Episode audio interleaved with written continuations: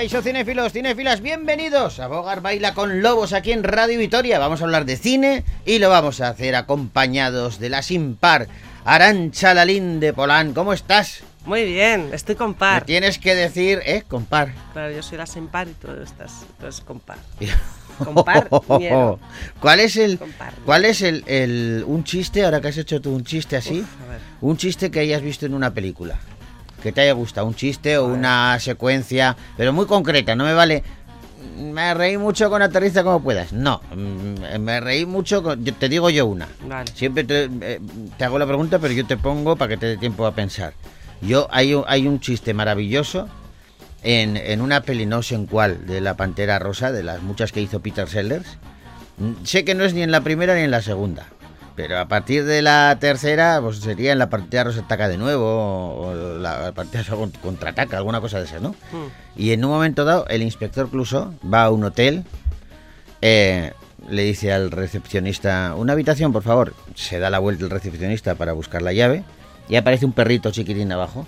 Y se le queda así mirando el, el inspector Clouseau y le dice al recepcionista, perdone, ¿su perro muerde? Y le dice el recepcionista, no. Entonces se acerca, acaricia, ¡ay, perrito bonito! ¡Pon! Y le muerde. Y dice el inspector Clouseau, pero usted me dijo que su perro no mordía. Y dice, es que ese no es mi perro. Ya. Es que sabes lo que pasa, que como chiste, chiste como tal, solamente se me ocurre el de mis tetas. ¿Pero eso lo has visto en alguna película? claro. ¿En qué es- película? Pero, a ver, ¿El eso es del perro mis tetas? De Porky's, claro. ¿Cómo de Por- Porky's? ¿En Porky's sale en- eso? En la película Porky's, Sí. El chiste de mis tetas es de Porky's. Luego la gente se lo apropió, pero es de Porky's, de la película Porky's. Ahora estoy flipando en colores, eso Te- no lo sabía yo. Te lo prometo. el chiste de. ¿Ha visto usted? eh, he perdido a mi perro, he perdido Cuidado, a mi perro. ¿Cómo se llama eh. su perro? Mis tetas. eh. ¿Ha visto usted mis tetas? Ese es de Pero, Porky's. pero, pero, pero, pero, un momento, un momento. te busco la las máquinas, secuencia. Te busco la máquinas. secuencia y te la pongo. Si no te. Te lo prometo.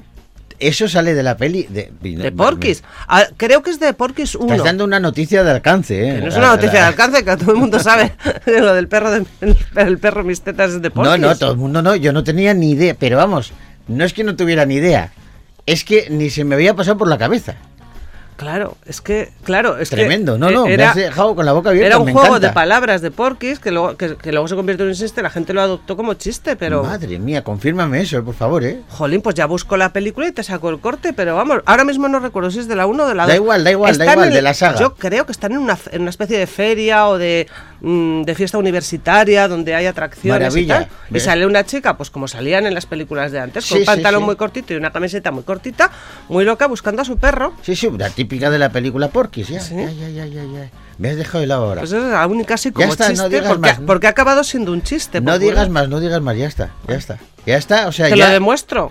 A La- ver, a ver si, a ver si me- el subconsciente me está jugando una pasada. Es que vamos. sí, es que el miedo que me da es ese, que te lo esté jugando, pero si me lo dices tan Pero, segura, Claro, es que yo, voy confío muy segura, en ti. porque podría decir otra película, podría decir, yo qué sé, los albóndigas en remojo. No, no, confío, confío en ti y me quedo con, con esa noticia que ya a mí me has llegado ya, ya empiezo el programa ya de otra manera.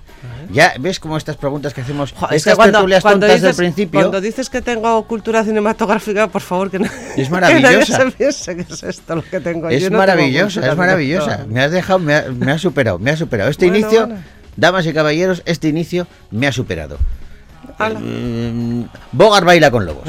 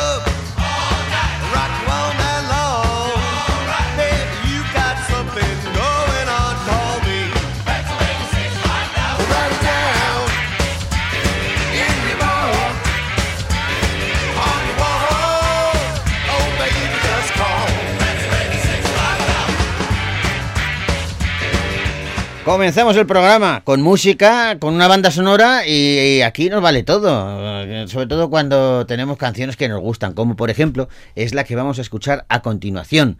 Pertenece a una peli, sí, pero a una peli documental que se estrenó hace muy poquito y que narra la vida de una banda que ha hecho historia. Ah, la peli se titula Tequila, Sexo, Drogas y Rock and Roll. Y con Tequila comenzamos hoy Bogar Baila con Lobos.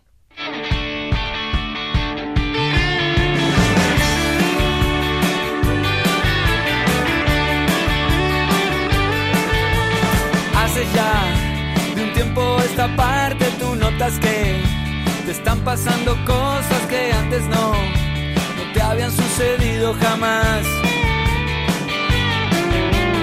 sabes que te estás haciendo grande y eso está bien, pero algo dentro tuyo has perdido y es difícil de buscar.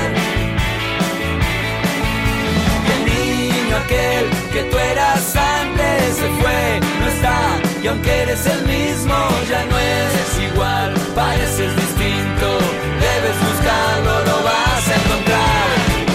No, no, que el tiempo no te cambie no, no, que el tiempo no te cambie. No, no, que el tiempo no te cambie, no. Ahora estás pensando todo un cigarrillo y un ademán. De hombre serio y en su lugar. Y también has cambiado tu modo de pensar. Dices lo que está bien lo que más con gran seguridad. Ah, y el niño aquel que tú eras antes se fue, no está, y aunque eres el mismo, no eres igual, pareces distinto, debes buscarlo, lo vas a encontrar. No, no, que el tiempo no te cambie, no, no, que el tiempo no te cambie, no, no, que el tiempo no te cambie, no. pasan igual para ti.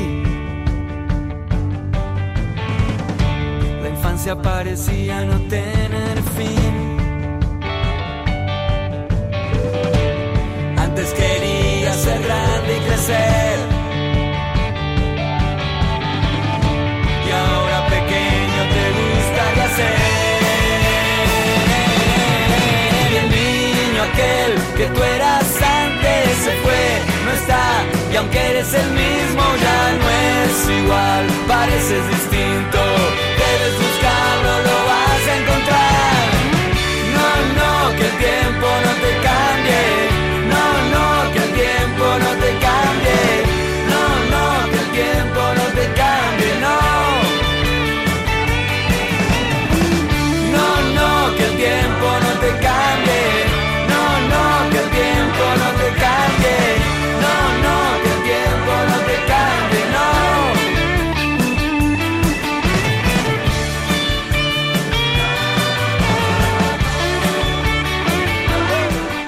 La semana pasada os contábamos el estreno de una peli, una comedia, pero con un tono también dramático, porque o comedia negra, no sé muy bien cómo definirla, hmm. pero hoy tenemos a uno de sus protagonistas que seguro que nos va a ayudar. Vamos a hablar de La Fortaleza.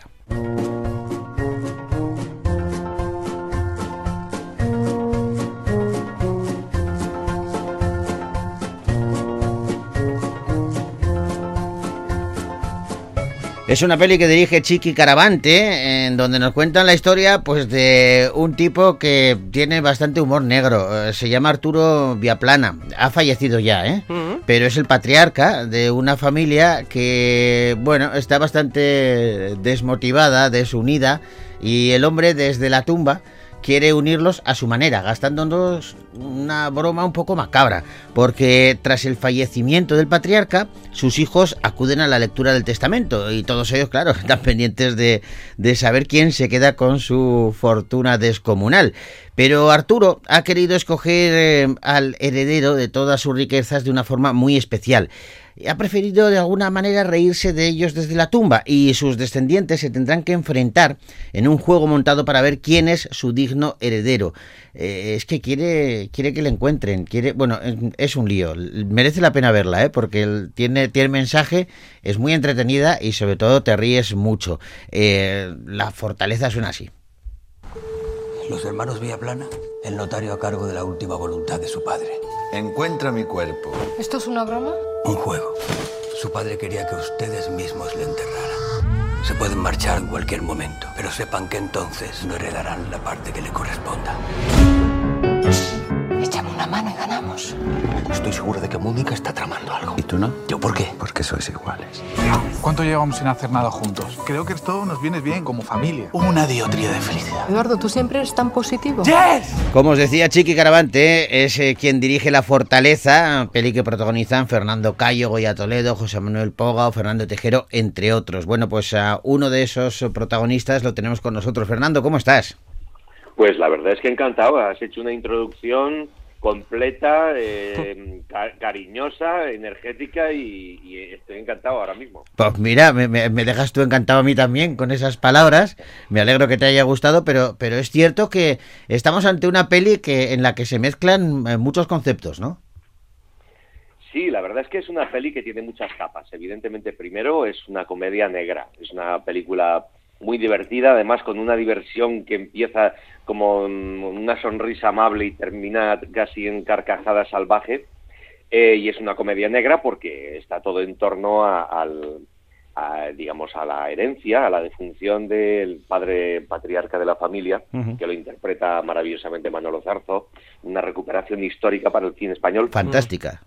Y, y la verdad es que tiene más capas, porque habla de la familia, por supuesto, habla de, nuestra propia historia como país, habla de muchas cosas, tiene muchas capas, muchas capas, de las máscaras que utilizamos en la familia y de la necesidad de, mm, trascender esas máscaras y, llegar a, otro punto. Pero para mí el acierto es eso, el, guion de Chiqui y mm, el reparto que están estupendos todos, eh, eh, que está en clave de comedia, de una comedia que, bebe de, Berlanga, bebe de, Buñuel, sin apuras, del Buñuel mexicano.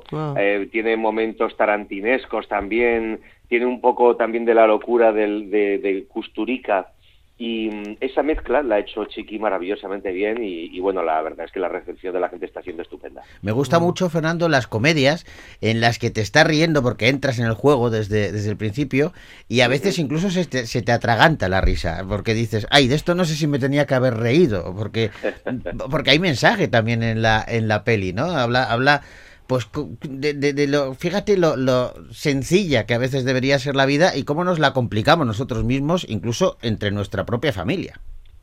Bueno, la verdad es que esta, esta familia vía plana que se presenta, estos hermanitos que tengo, Goya Toledo, Vito Sam, José Manuel Poga, eh, Carla Nieto y yo, estos hermanitos, somos muy incapaces en general para muchas cosas.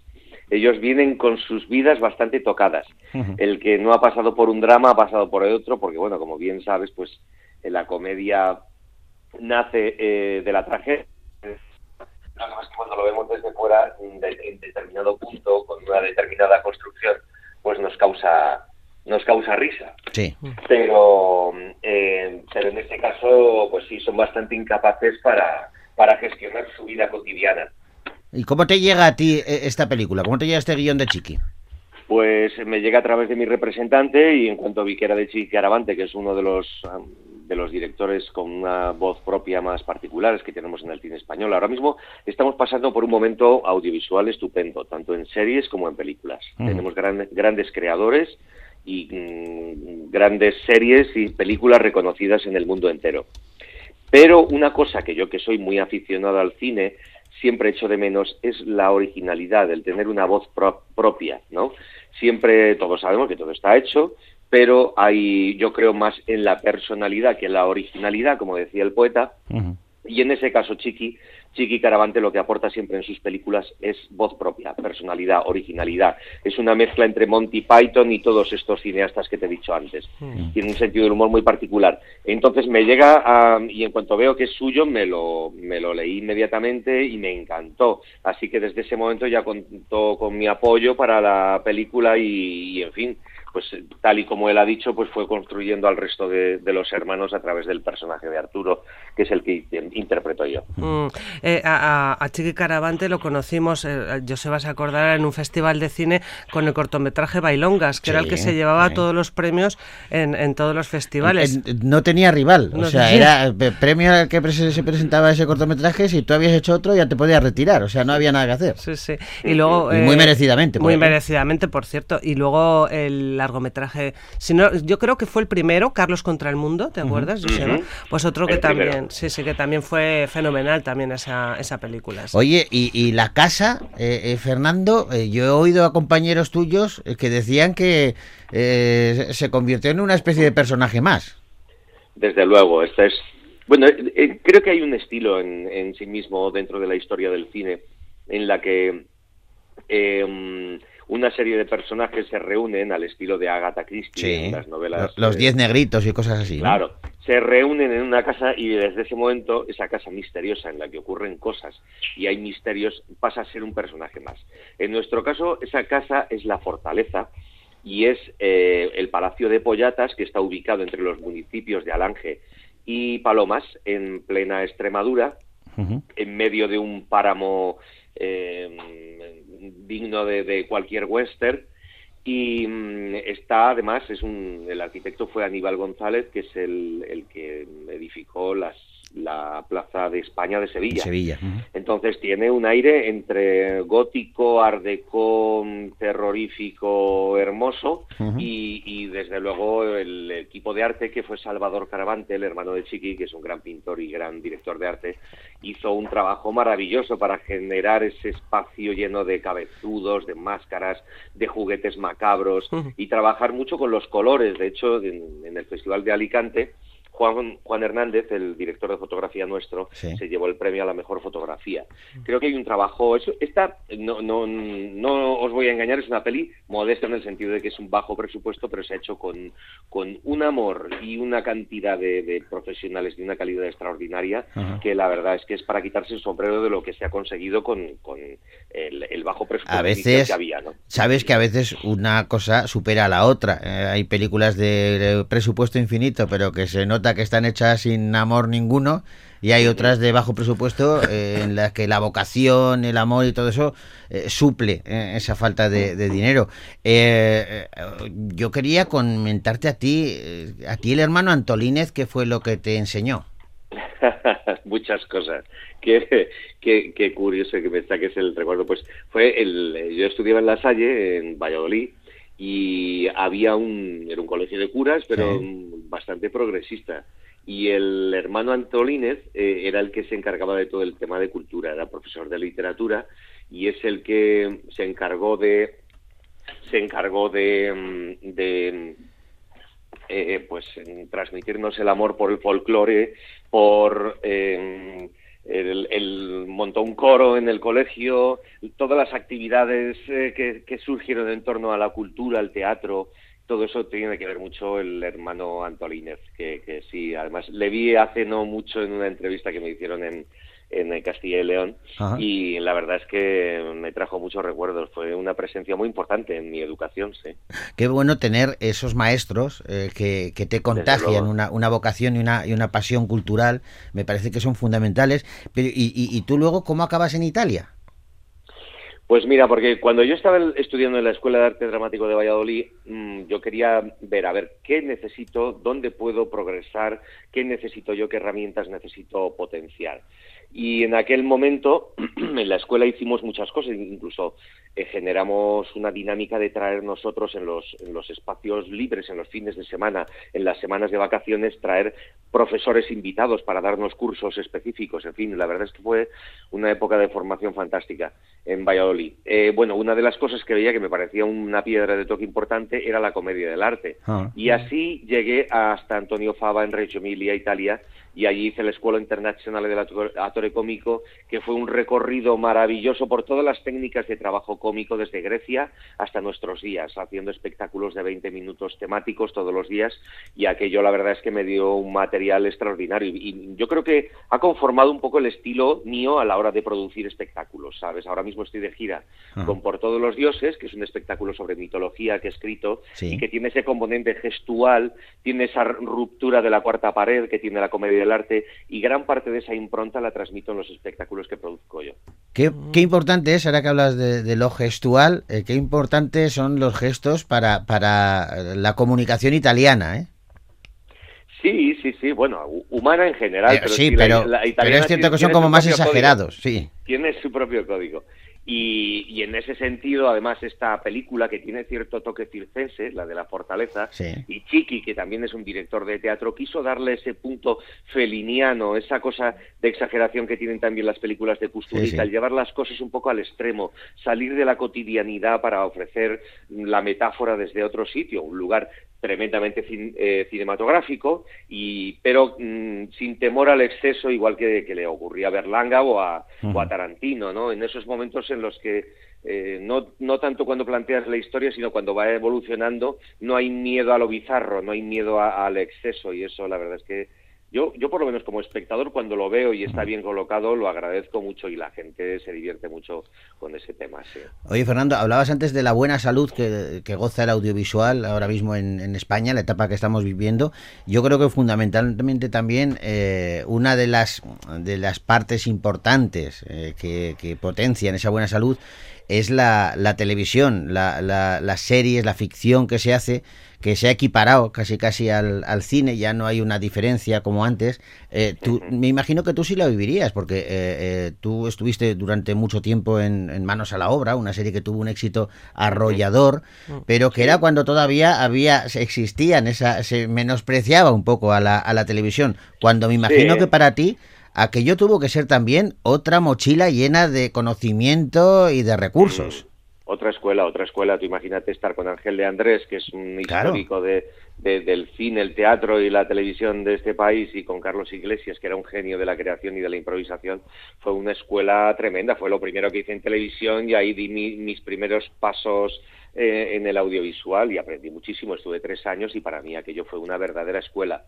Y, luego lo que me dio además fueron ganas de seguir estudiando, pues con Paco Pino, con Mariano Barroso, con Moncho y con mucha otra gente con la que he tenido ocasión de hacer talleres, cursos muy monográficos a lo largo de los años. Pero sí, sí. Y entonces es verdad lo que dices, ¿eh? había esos prejuicios, como el teatro era lo purista, el cine era como lo más cool y la televisión era un poco la morralla. Y yo la verdad es que en aquel momento lo sufrí un poco, porque claro, además Manos a la obra era una serie de comedias y un poco de sal gorda, un poco fretecita, pero la verdad es que eso me ha desaparecido con el tiempo y ahora mismo hay un montón de cuentas en, en TikTok y en Instagram y, en, y de gente que le sigue gustando la serie y que siguen siendo fans. Ah. Y, yo y yo encantado. Pero sí, efectivamente, yo creo que con la llegada de, mm, bueno, la, la calidad, con la llegada de la calidad de la televisión, con la mejora de las cámaras, de los guionistas, de los realizadores y de los intérpretes, ha habido unas series mm, de bastante calidad en España desde hace muchos años. ¿Tú has participado en La Casa de Papel? Sí, sí, sí, claro. Una, serie vista en todo el mundo. Sí, sí, sí, cientos de millones de, espectadores y, bueno, fue un poco la provocadora de que Netflix aterrizara en Europa, en Madrid, ¿no? por ese motivo está Netflix aquí y por ese motivo pues eh, tenemos muchos eh, muchos profesionales del audiovisual tanto trabajo ahora mismo aquí en plataformas no solo en Netflix sino en otras pero sí ahora mismo hay una hay una libertad creativa y hay un tránsito ya habitual entre actores de teatro, de cine y de televisión. Vas de un sitio para otro. Yo, de hecho, hago las tres.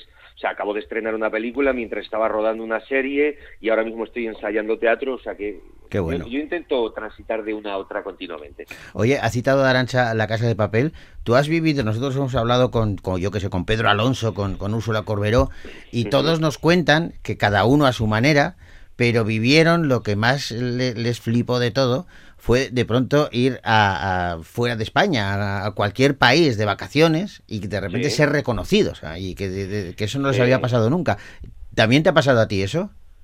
Sí, eso es increíble. A mí, eh, estando de viaje en Nueva York, eh, con mi hija, Sí. eh, paseando por la calle en Nueva York, se me acercaron varias personas en distintos días y algunas de ellas me decían concretamente, perdone, ¿es usted Fernando Cayo? Que eso no me lo dicen ni en España. En España Madre mía. mira, el de Manolo y Benito, mira, el coronel Tamayo, hola, ¿qué tal? ¿Qué pasa? Me gusta lo que haces, tal. Pero allí no, había gente muy respetuosa que se acercaba diciendo, perdón, ¿es usted Fernando Cayo? ¿Le importaría que nos tomáramos una foto? Y digo, mira, qué bien. Sí, sí, lo viví en ese sentido y sobre todo a través de las redes sociales. Aquello fue, ha sido un evento de, de hermanamiento en torno a un producto de entretenimiento audiovisual, pero que ha generado también un movimiento social en muchos países del mundo, ¿no? Ajá. Hay muchos movimientos sociales que decidieron ponerse el mono rojo de la Casa de Papel para reivindicar libertades y derechos, así que Ajá. fue algo muy bonito, muy bonito, sí. Qué bueno. Oye, pues ahora nos centramos en la Sí. fortaleza, en esa comedia que de verdad merece la pena, que deseamos que, que vaya de cine, nunca mejor dicho.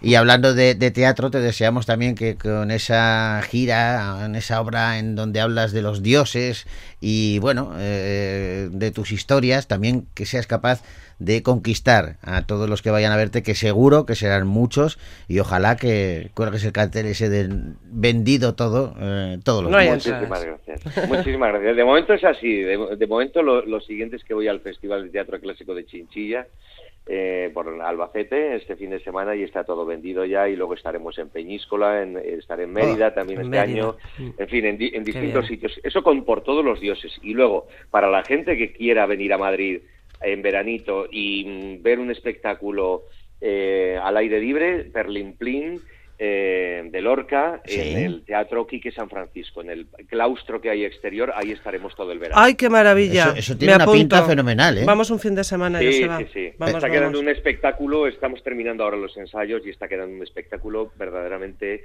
exquisito. Así Oye, que pues, Me lo, me lo estoy Planazo. apuntando, Fernando, porque, oye, ahora que llega verano y que los fines de semana, pues mira, vámonos a Madrid, si estamos total a, a- a Sí, tres sí. horitas y Sí, sí. vemos un espectáculo y encima eh, un espectáculo así de original y en un espacio también muy original, con lo cual, Pues sí, sí, además es una obra muy sorprendente de Lorca, así que la disfrutaréis.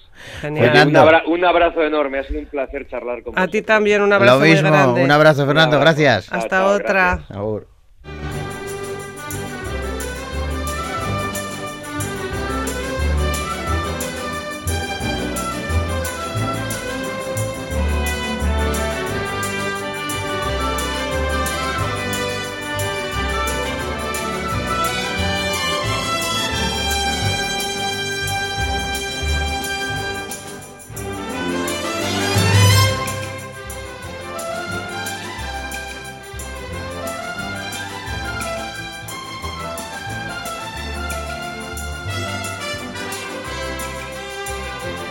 Pues seguimos en Bogar Baila con Lobos. Ha sido un placer charlar con Fernando Cayo y ahora seguro que será también un placer escuchar eh, este tema. A mí me encanta, a mí me encanta. Es otro documental. Últimamente estoy viendo mucho documental eh, y es que se hacen, eh, bueno, antes también se hacían, ¿eh? Sí, con mucha siempre, calidad, sí. pero últimamente parece que abundan y realmente son muy interesantes. Por ejemplo, ver un documental sobre la vida de Joaquín Sabina es una Mm. auténtica maravilla y saber que además eh, hay una canción que se ha escrito expresamente para ese documental, para esta película y que suena así de bien eh, es Sabina y Leiva, sintiéndolo mucho.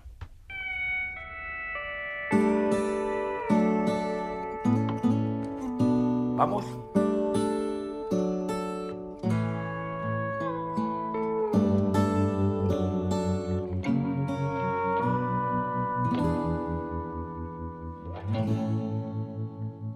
Fin ayer llegó la hora tan temida de hacer balance de mi vida y terminar esta canción y en vez de echar sal y vinagre en las heridas haré otra vez de tripas corazón.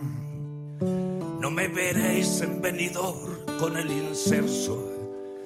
Nadie me tiene que explicar que dos y dos no suman cuatro, que la poesía es el desván de un metaverso, donde las musas se desnudan como albatros.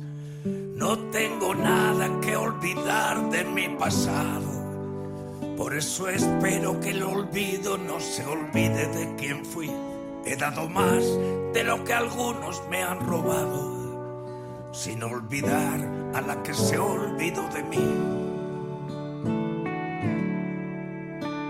He querido envejecer sin dignidad, aunque al fusil ya no le quede ni un cartucho, si el corazón no rima con la realidad.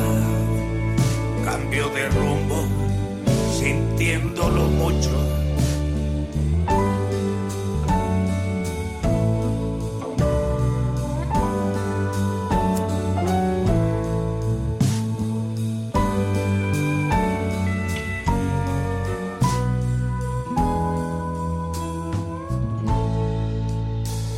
Muchos creyeron que me habían amortizado. Cuando viajé del Within Center en camilla al hospital, con los dedos del serrate entrelazados, devolviéndome las ganas de cantar. El pan de ayer no es un buen postre para hoy. Mañana lunes es momento de inventarse y apostar ya que Fernando me ha pintado en esta peli tal cual soy, un taur que no se cansa de arriesgar. Siempre he querido envejecer sin dignidad, aunque al fusil ya no le quede ni un cartucho, si el corazón no rima con la realidad. Cambio de tercio, sintiéndolo mucho aunque entre el sueño y el papel algo se pierde y con los años duele más cuando me escucho fingiendo ser un estupendo viejo verde y lo viejo sintiéndolo mucho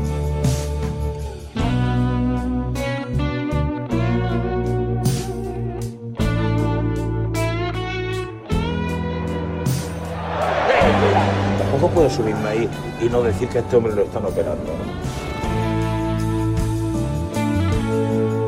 Siempre he querido envejecer sin dignidad, aunque al fusil ya no le quede ni un cartucho.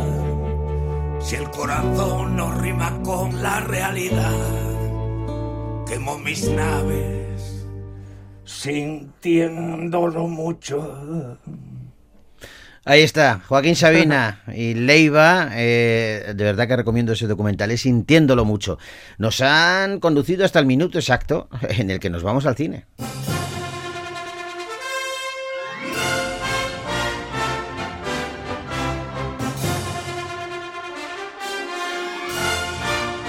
Y vamos a hablar de las películas que han llegado a nuestra cartelera y lo hacemos eh, comenzando con un drama, un drama que se titula Aisa.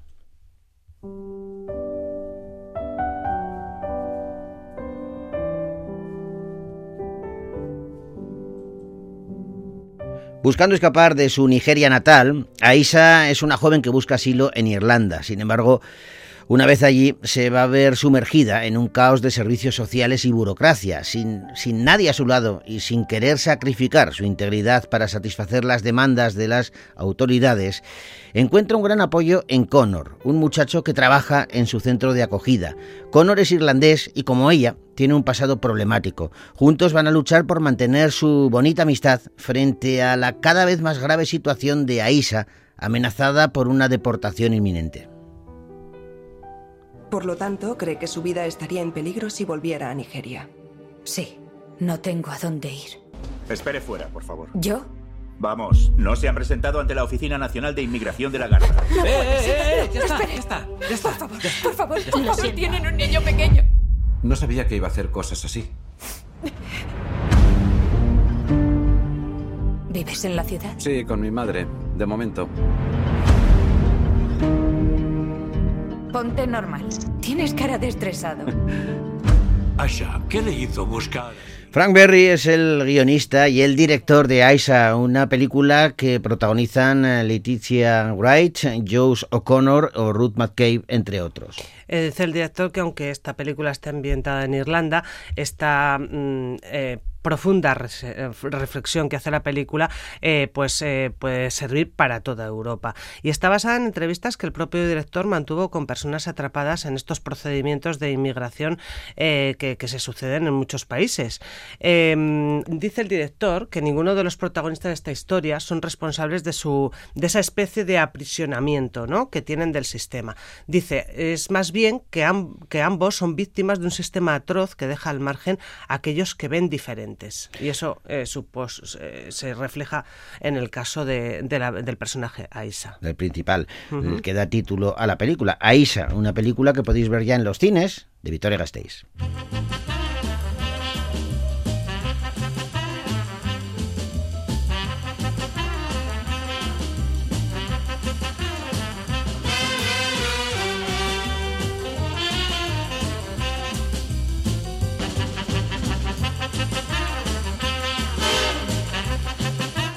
Y ha llegado el momento, señoras, señores, nos ponemos en pie porque llega un mito, una leyenda del cine que vuelve y lo hace protagonizando de nuevo una película con eh, toda esa magia eh, que tenían las que rodó hace, pues no sé, 30 años, eh, como poco. Vuelve Indiana Jones.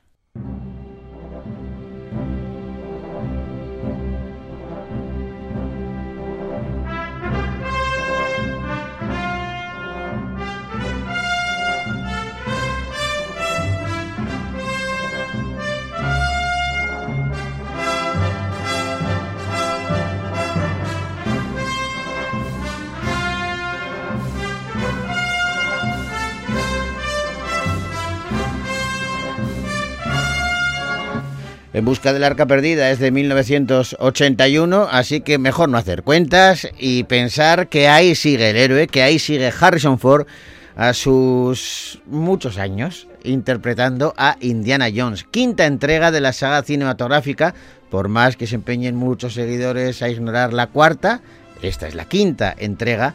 Y de nuevo, el legendario héroe arqueólogo Indiana Jones vuelve a la carga.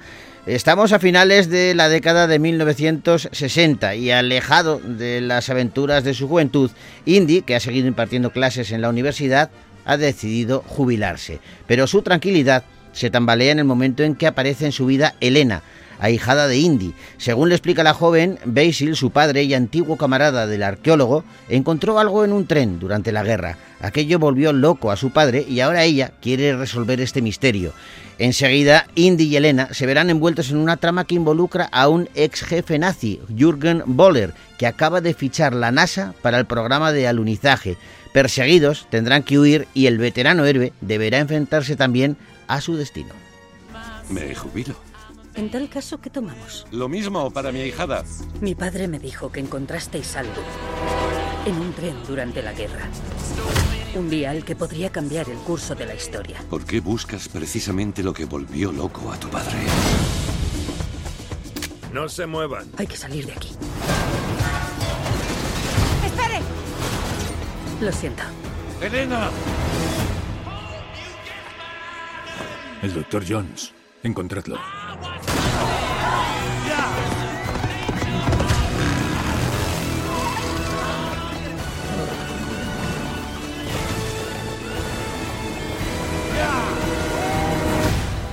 Hitler cometió errores. Con esto los enmendaré todos. Lo robó. Y luego usted. Y después yo. Se llama capitalismo. ¡Por aquí! Abróchese el cinturón. Pues Harrison Ford evidentemente hace el papel de Indiana Jones, arropado en esta ocasión por Aisan Buali, Phoebe Waller-Bright, Antonio Banderas o Matt Mikkelsen, que hace el papel de villano y que dice Matt Mikkelsen que claro, eh, eh, si hay que hacer un papel en cualquier peli de Indiana Jones, a él le ha tocado el segundo mejor, Pues refiriéndose evidentemente al que mejor es el del arqueólogo. Él está muy contento y esta es la primera de película de Indiana Jones que no dirige Steven Spielberg, ha cedido ese puesto a James Mangold. Pues corría el año 81 cuando George Lucas y Steven Spielberg se unieron en esta colaboración que, que ha hecho historia del cine y se convirtió, pues eso, en la saga de Indiana Jones. Eh, ¿Qué ha pasado? Acabas de comentarlo tú, que en esta nueva entrega, la última, 42 años después. Steven Spielberg y George Lucas se han quedado pues en la silla mm, tranquilona de productor ejecutivo y le han dejado las riendas a Mangold, que es por ejemplo el director de Le Mans 66. Ujú. Pero los que se han decidido despedirse del personaje ha sido John Williams y por supuesto Harrison Ford. Bueno, Harrison Ford se ha despedido, pero de una forma también eh, eh, limitada, porque Steven Spielberg no estamos haciendo ningún spoiler. Steven Spielberg lo dijo eh, en, eh, cuando se iba a rodar la película que él no iba a matar a Harrison Ford a- al final de esta película. Que tenemos a Harrison Ford como Indiana Jones en la peli, pero que él no quería acabar con la muerte de Indiana Jones. De manera que eh, es cierto que mm, los años que tiene, la edad que tiene Harrison Ford, mm, mm, van a complicar eh, su vuelta en una posible sexta entrega, pero de momento la No puerta sigue abierta. Y ojo, que eh, recordemos que estamos en la quinta eh, película de la saga. Las tres primeras conforman una trilogía que el público adora. La cuarta, que se hizo unos cuantos años después, pues no cuajó. No, no, hay, los fans la odian a muerte, esa, esa película. Pero sin embargo, eh, vuelven ahora con la quinta peli que está conquistando de nuevo a todos los fans con un Indiana Jones eh, de 80 años. Eh, el actor Harrison Ford tiene más de 80 años. Sí, sí. Y sigue al pie del cañón y da el pego, ojo, y da el pego.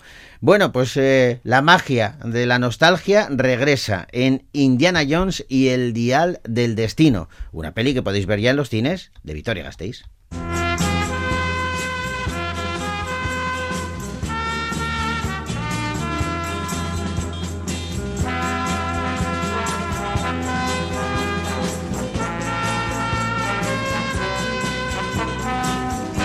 Vamos ahora con un drama que firma Joaquín Carmona Hidalgo y se titula Últimas Voluntades.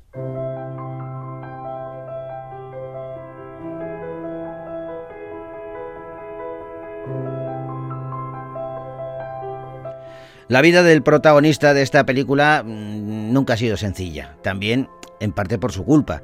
Hay un hecho que siempre le ha atormentado y es que abandonó a su hijo cuando tenía tan solo un año de vida. Cansado de esos sentimientos, decide enfrentarse a su pasado y tratar de recuperar ese amor de su hijo.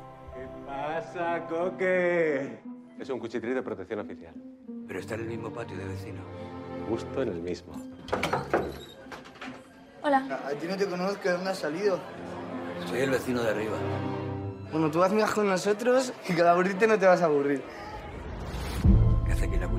Nosotros queríamos quedarnos con él. ¿Nosotros? Joaquín Carmona Hidalgo dirige Últimas Voluntades, una película modesta pero interesante que protagonizan Fernando Tejero, Óscar Casas y Carlos Santos, entre otros. Mm. En palabras del director, de Joaquín Carmona, Últimas Voluntades es la apuesta por un cine que, con el que llevan trabajando desde hace mucho tiempo, porque tienen un planteamiento muy claro, por lo que se siente muy orgulloso del proyecto y muy agradecido al equipo que hemos formado. Lo dice sobre todo por lo que, lo que comentabas, que ha sido, que ha sido una película con un presupuesto muy, muy modesto. Fernando Tejero, su protagonista, está muy orgulloso de, de ella. Eh, Fernando, mm, ¿qué le has dado tú a tu personaje, a Coque, y qué te ha dado él a ti? Yo le he dado un desnudo de alma, eh, porque es cierto que, que he regalado cosas que, que igual nunca las había regalado a otro personaje, ¿no? Por ejemplo, el instinto paternal, por ejemplo, la, la represión de, eh, en cuanto a la homosexualidad, ¿no? Y, bueno, y para mí ha sido un poco terapéutico también, porque, bueno, afortunadamente esta profesión eh, a veces nos sirve de, de, de catarsis y, y en esta ocasión pues ha sido un poco liberador, ¿no? de lo cual nos alegramos. Eh, claro, para Fernando Tejero eh, interpretar a Coque no habrá sido sencillo, porque es un personaje con muchas capas y yo no sé cómo, cómo has buscado tú a tu personaje. Ya te digo, yo nunca he- ni he sido padre ni he abandonado a un hijo. Buscar eso, bueno, aunque uno se puede imaginar el amor de, hacia un hijo, pero yo creo que, que eso pasa como sin, por mucho que veas en la tele el hambre que están pasando en África, si no vas allí, yo creo que no tomas realmente conciencia, ¿no? Pues con esto pasa igual. Yo detesto y, y, por no decir otra palabra más horrible a la persona que abandona a un perro, imagínate a un, a un hijo, ¿no? O cuando le, les he planteado a mis amigos eh, eh, que me gustaría ser padre, siempre me han dicho, uff, no, no, porque eso sería el padre más pesado del, del, mundo, ¿no? Es que a mí no me cabe en la cabeza el que puedas abandonar a, a un ser querido y sobre todo a un, a un ser que, que, ha salido de ti, ¿no? Que, que, es algo tan tuyo, que es tan... Entonces, eh, cuesta mucho, aunque bueno, hay, hay padres que matan a sus hijos. Desgraciadamente. En fin, una peli intensa y una peli interesante. Últimas voluntades, largometraje que podéis ver ya en los cines de Victoria Gasteiz.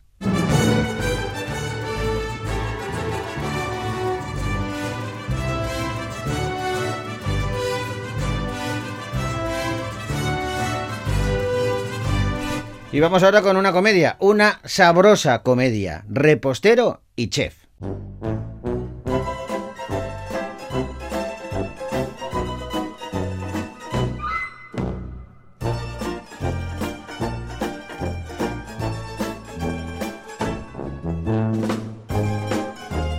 Y estamos ante una comedia dramática ambientada en el mundo de la gastronomía francesa. Desde que era un niño, Yacid siente una gran pasión por la repostería. Su sueño es trabajar con los mejores pasteleros y convertirse en el mejor chef.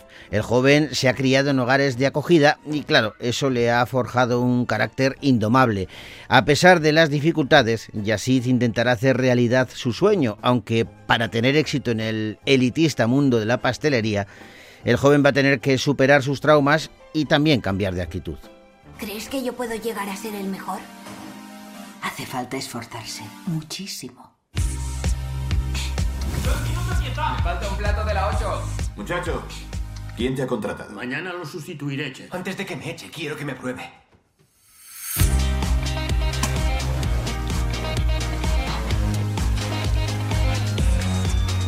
El chico se queda. Ven puntual y bien vestido. Sí, Jeff. Llevas dos meses haciendo salidas no autorizadas y es una falta grave. Estás interno y hay unas normas. Sebastián Tular es el director de esta película, repostero y chef, que protagonizan Ludva Abidar, Christine City y Patrick Dajunkau, entre otros. Y un apunte, esta película está basada en la historia real del repostero Yassir Sinkarain y en su libro autobiográfico sobre cómo la pastelería le salvó la vida. Bueno, pues Repostero y Chef, una peli que podéis ver ya en los cines de Vitoria Gasteiz.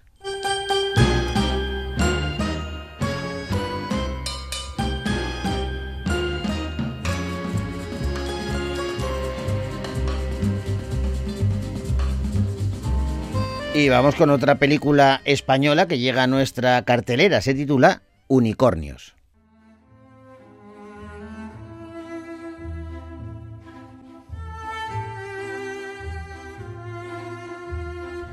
Isa lo tiene todo. Es, inteligente, es guapa, es joven, espontánea y está muy segura de sí misma. Feminista y poliamorosa, defiende su vida con uñas y dientes. Cuando Guillén le propone ser una pareja monógama, Isa no está segura de querer cambiar su vida y ante su falta de decisión, él decide romper la relación y ella tiene que volver a casa de su madre.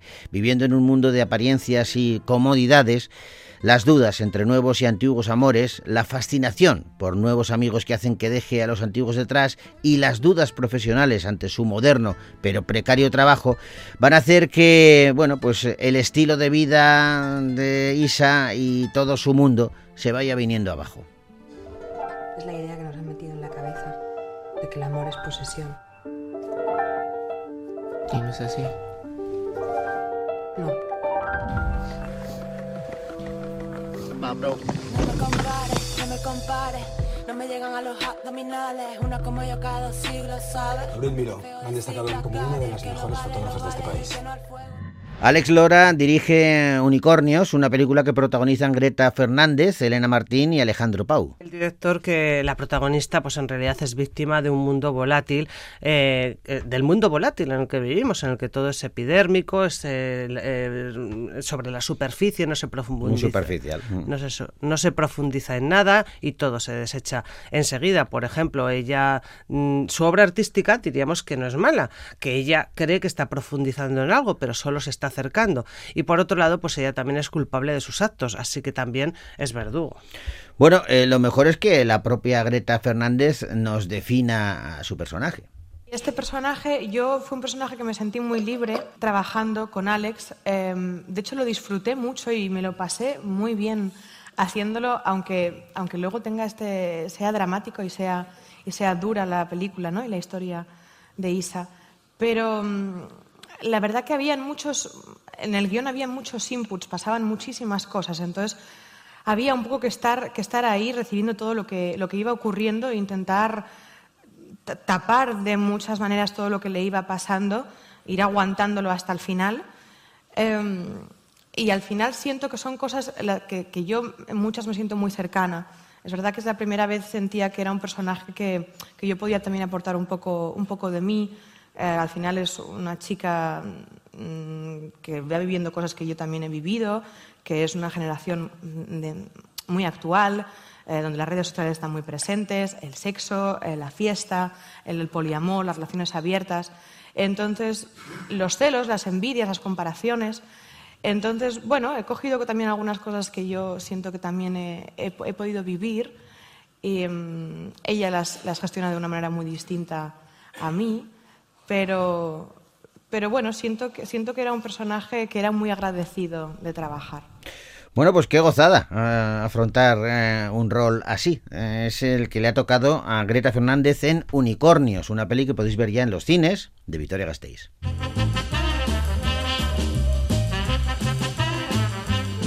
Y vamos a acabar el repaso con una de animación titulada Ruby, aventuras de una kraken adolescente.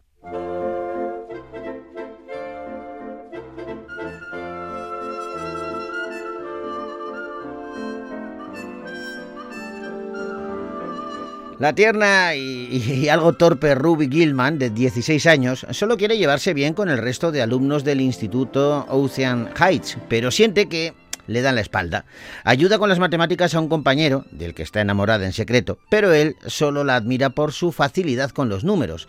No puede juntarse con los alumnos populares en la playa porque su sobreprotectora madre le tiene prohibido tajantemente zambullirse en el agua.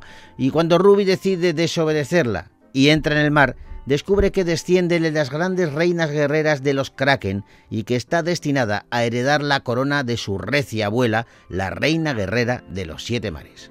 El océano es un mundo lleno de misterios. Los humanos saben más de la superficie de Marte que del fondo del océano. Y las criaturas marinas que viven allí, bueno, hasta las que te imaginas, no te las imaginas como realmente son. Por ejemplo, el todopoderoso Kraken, un monstruo sanguinario que hunde barcos. Pero ¿de dónde se sacan esas cosas? Los Kraken son criaturas majestuosas y nobles protectores. Soy Ruby Gilman, un adolescente normal.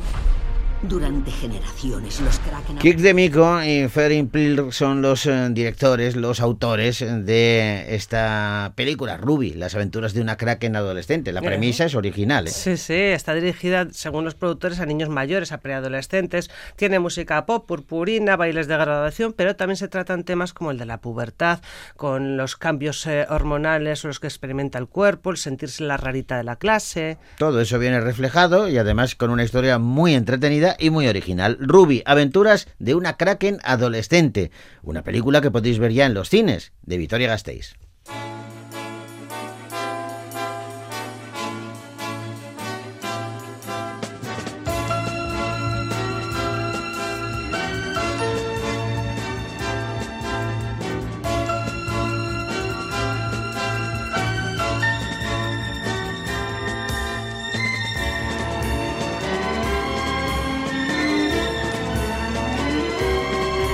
Y tenemos que dejarlo ya. Arancha, se nos ha pasado el tiempo. Volando voy. Hemos hecho una, una maratón de, de, cine, hemos hablado con gente interesante y bueno, ahora toca ver todas estas eh, películas poquito a poco, poquito a poco.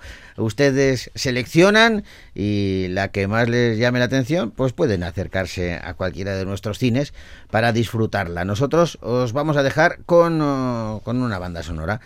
Es un clásico, es un clásico a tope, pero aparece en una peli mm, muy reciente, Black Adam, una de las de ese universo DC que se está desmoronando. Pues, eh, pues contaba con una banda sonora con los Rolling Stones. Y con ellos os decimos hasta la semana que viene.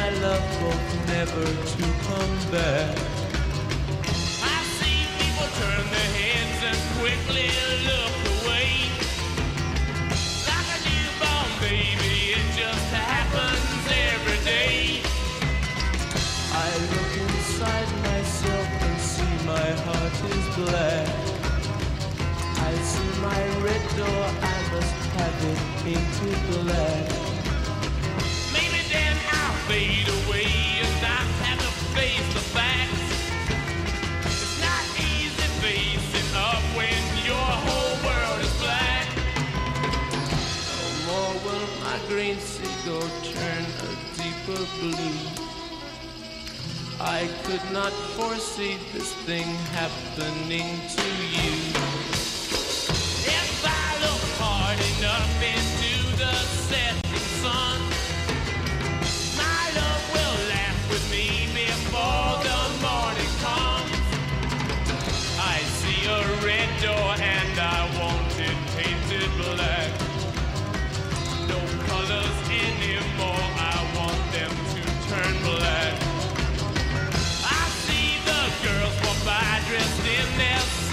blow.